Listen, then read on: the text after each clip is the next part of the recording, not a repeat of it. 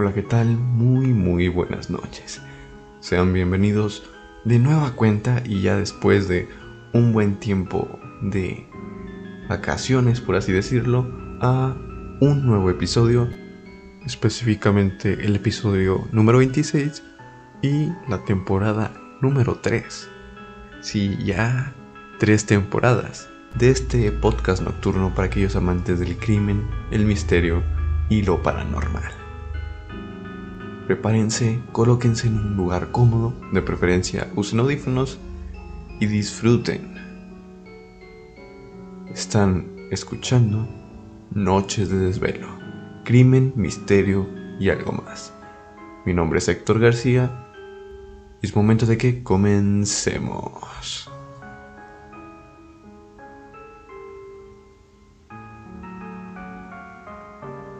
Han pasado varias semanas desde la última vez que les subí contenido. Esto porque había que tomarse un descansito. También ustedes lo merecían. Pero ya estaré de nueva cuenta con ustedes. También para contarles de que el contenido en YouTube ya se está subiendo. Es de reseñas sobre libros y un poco de su análisis.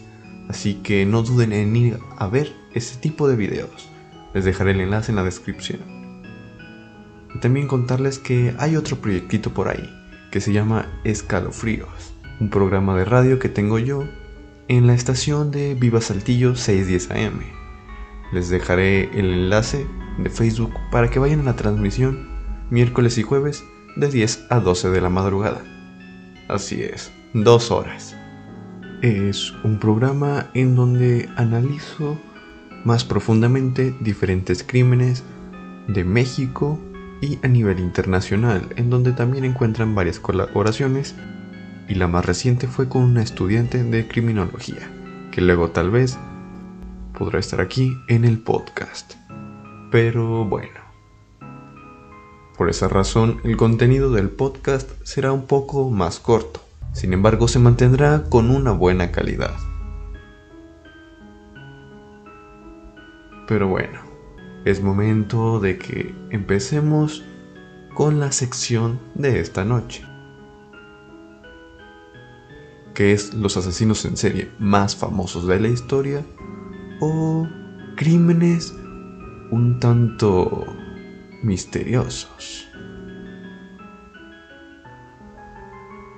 El caso de esta noche es una mujer se come a una persona.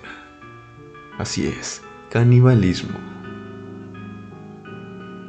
Una mujer, al parecer vagabunda, sin hogar, tuvo que ser retirada por agentes de policía después de que la encontraran comiéndose el cerebro de una víctima después de un accidente de tráfico.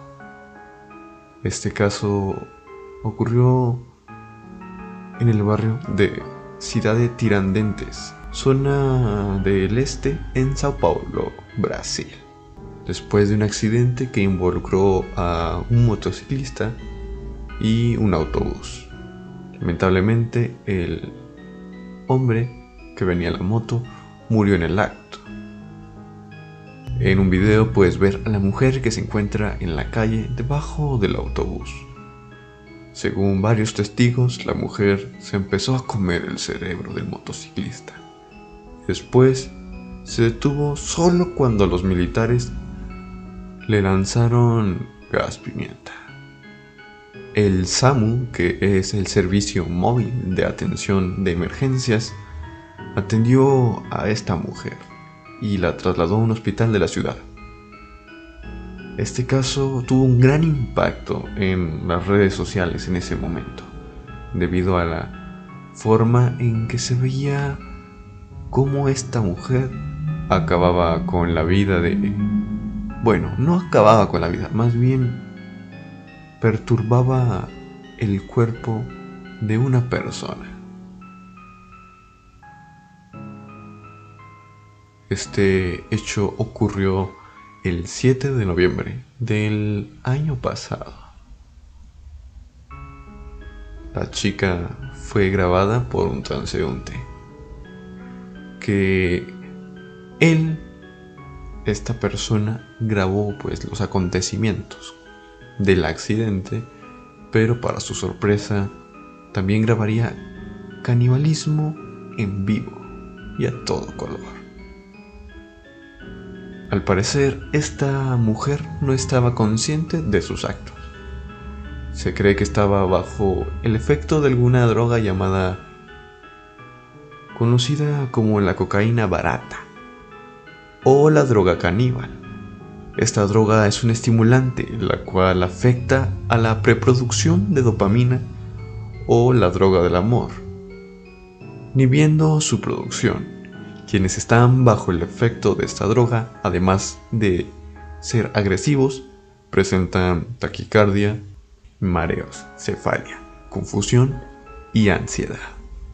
En cuanto a los efectos psicológicos, una persona puede experimentar euforia, excitación y aumento en el estado de vigilia. Existen varios antecedentes en años anteriores de personas que tienen esta misma conducta como la de la chica brasileña. También en Madrid, en el 2018, después de una fiesta, una mujer y dos hombres se agredieron mordiéndose entre ellos. Aunque se analizó la situación, la chica también pudo haber estado en el efecto o bajo el efecto de cualquier otra droga estimulante. Aunque esta es una de las que más se asocia con ese comportamiento. Pero esto es más por los títulos amarillistas y todo ese tipo de noticias que pueden encontrar en, en medios de comunicación e incluso en internet. Que no es la primera vez en donde se exagera drásticamente este tipo de noticias, con este tipo de conductas. Muchos se quejaban de por qué se le había rociado gas pimienta. Aseguraban que era por miedo e ignorancia a la situación. Y como parte de una acción, pues, impulsiva o como es algo anormal en la sociedad, se tomó esta opción.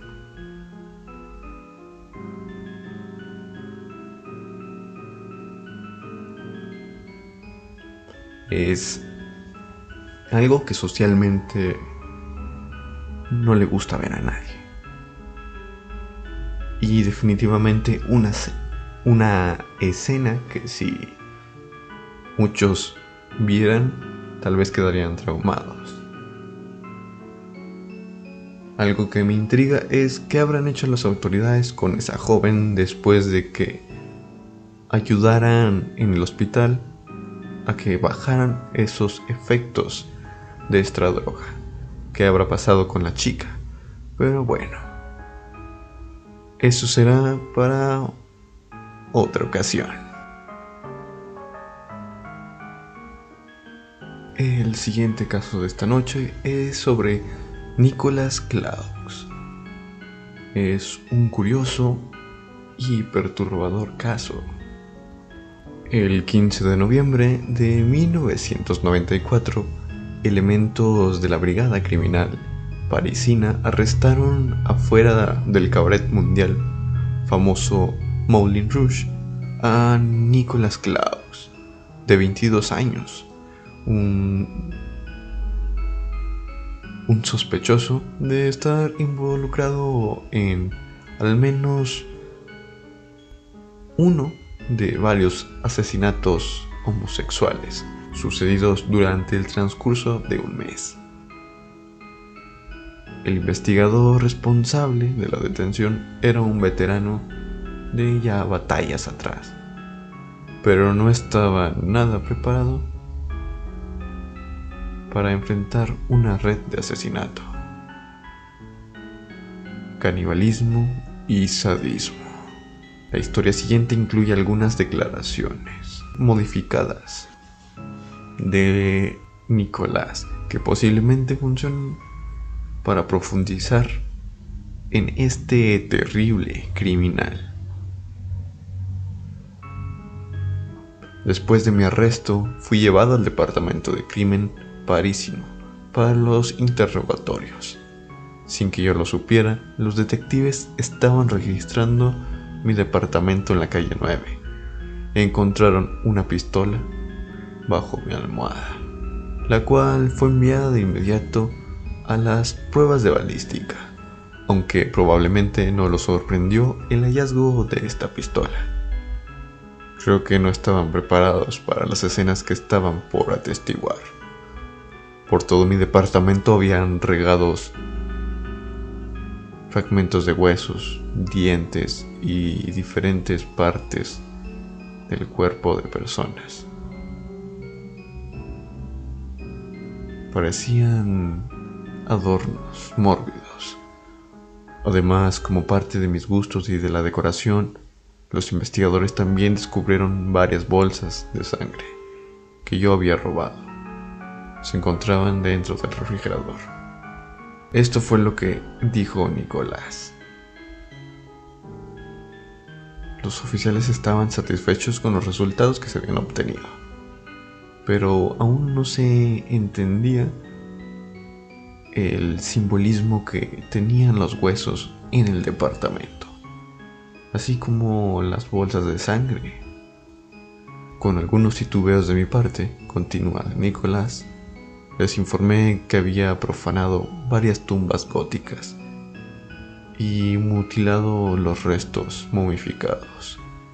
Cuando preguntaron por qué conservaba bolsas de sangre en mi refrigerador, simplemente respondí que la bebía de manera regular por haber trabajado durante 10 meses como asistente en el depósito de cadáveres.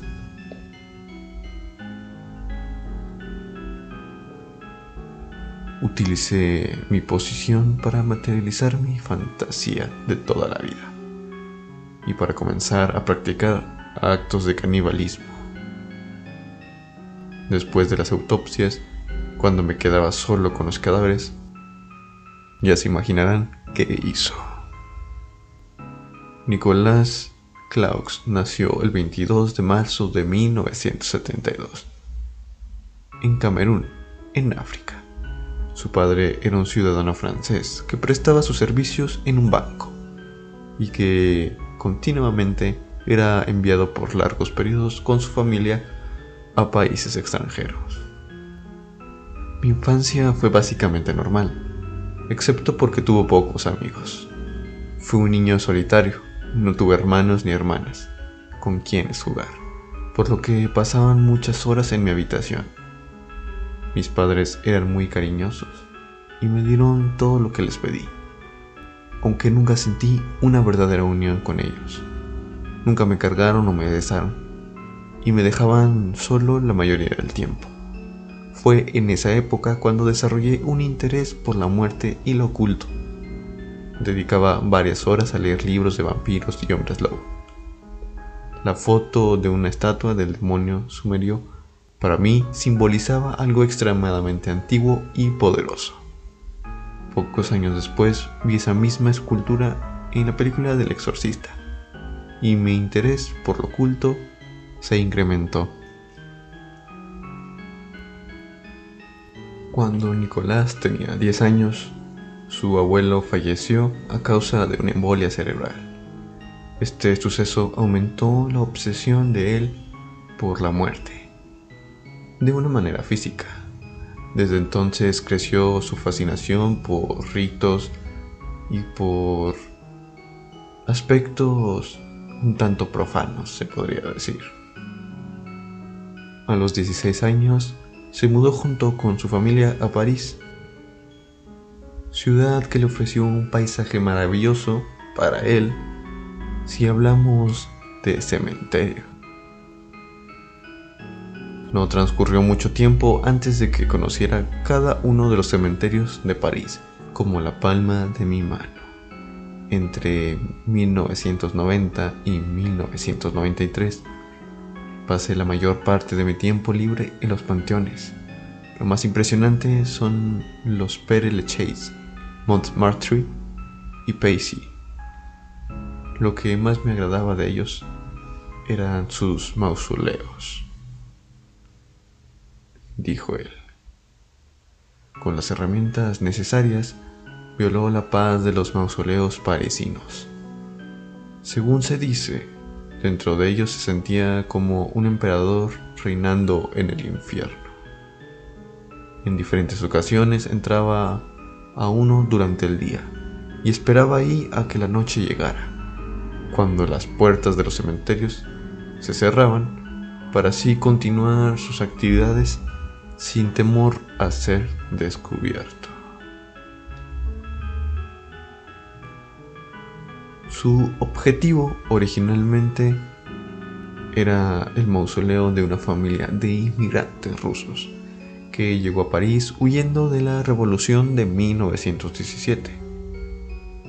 Finalmente, el profanador eligió un mausoleo aledaño para cristalizar sus fantasías. Encontró, un cadáver descompuesto de una anciana, al que apuñaló en decenas de ocasiones. Después de violar su primera tumba, él repitió el patrón hasta el momento de su arresto. Tras servir varios años como asistente de un depósito de cadáveres que entre ocasiones servía para abastecer su despensa personal, en 1994, específicamente el 4 de octubre, finalmente cruzó la delgada línea que separa a los hombres de los monstruos. Pasó casi todo el día buscando una víctima, la que fuera, sin importar el sexo, raza o religión. Estaba buscando a la muerte, nada más, nada menos. Cuando oscurecía, decidió probar su suerte en Minitel, una de las primeras versiones de Internet. Respondió el mensaje de un hombre llamado Terry. Decidieron reunirse en el departamento de él.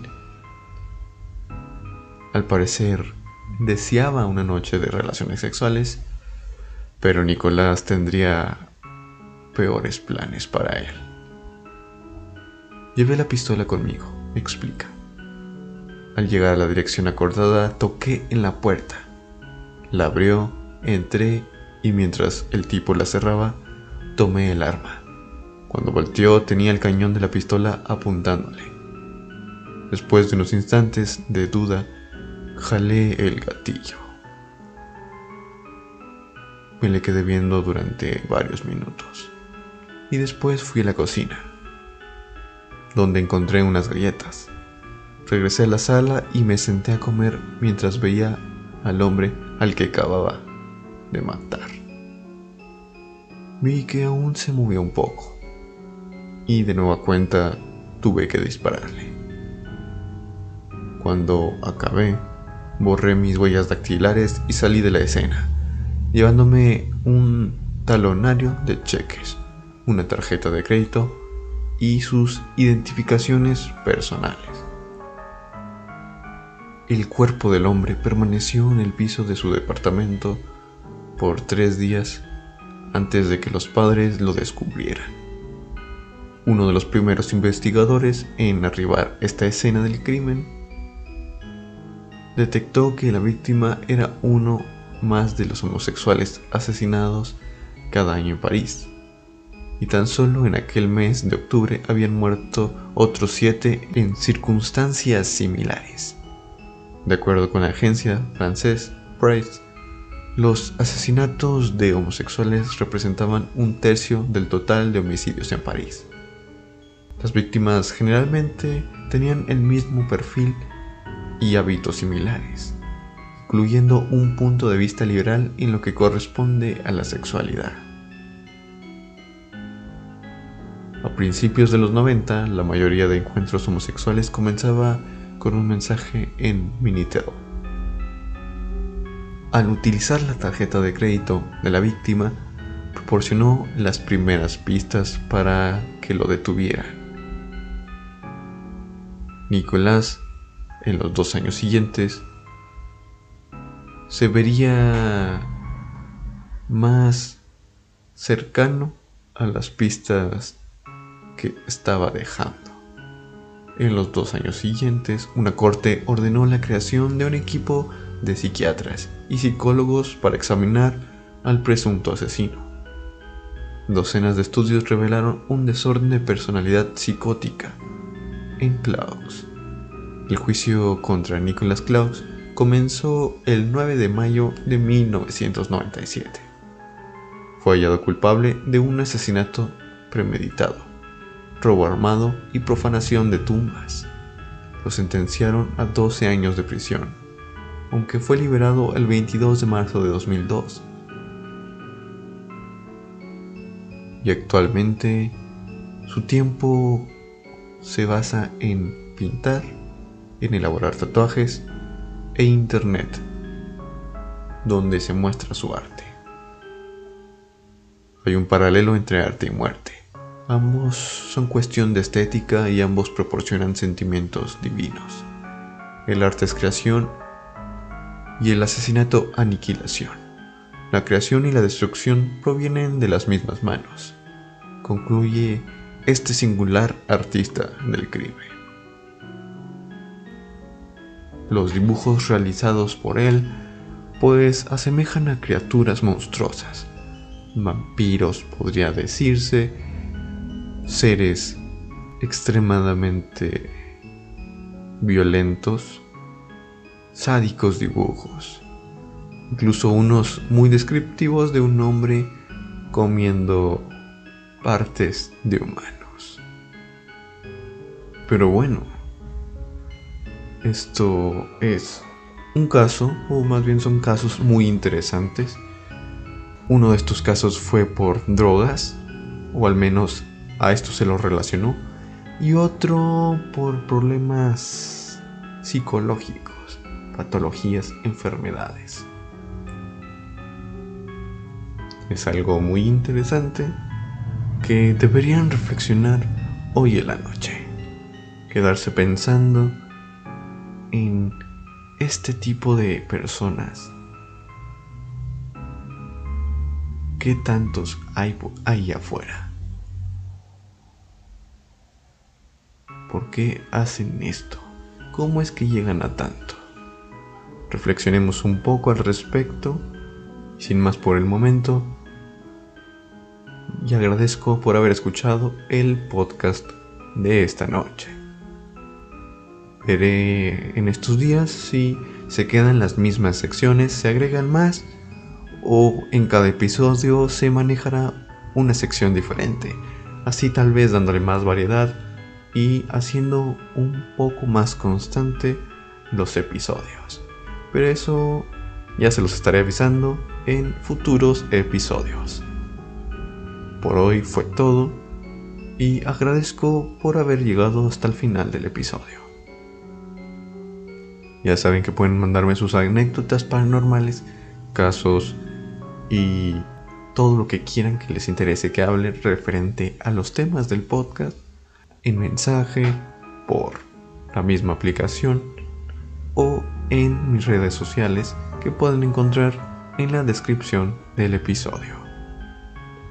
Sin más por el momento, me despido y les deseo muy buenas noches. Hasta la próxima.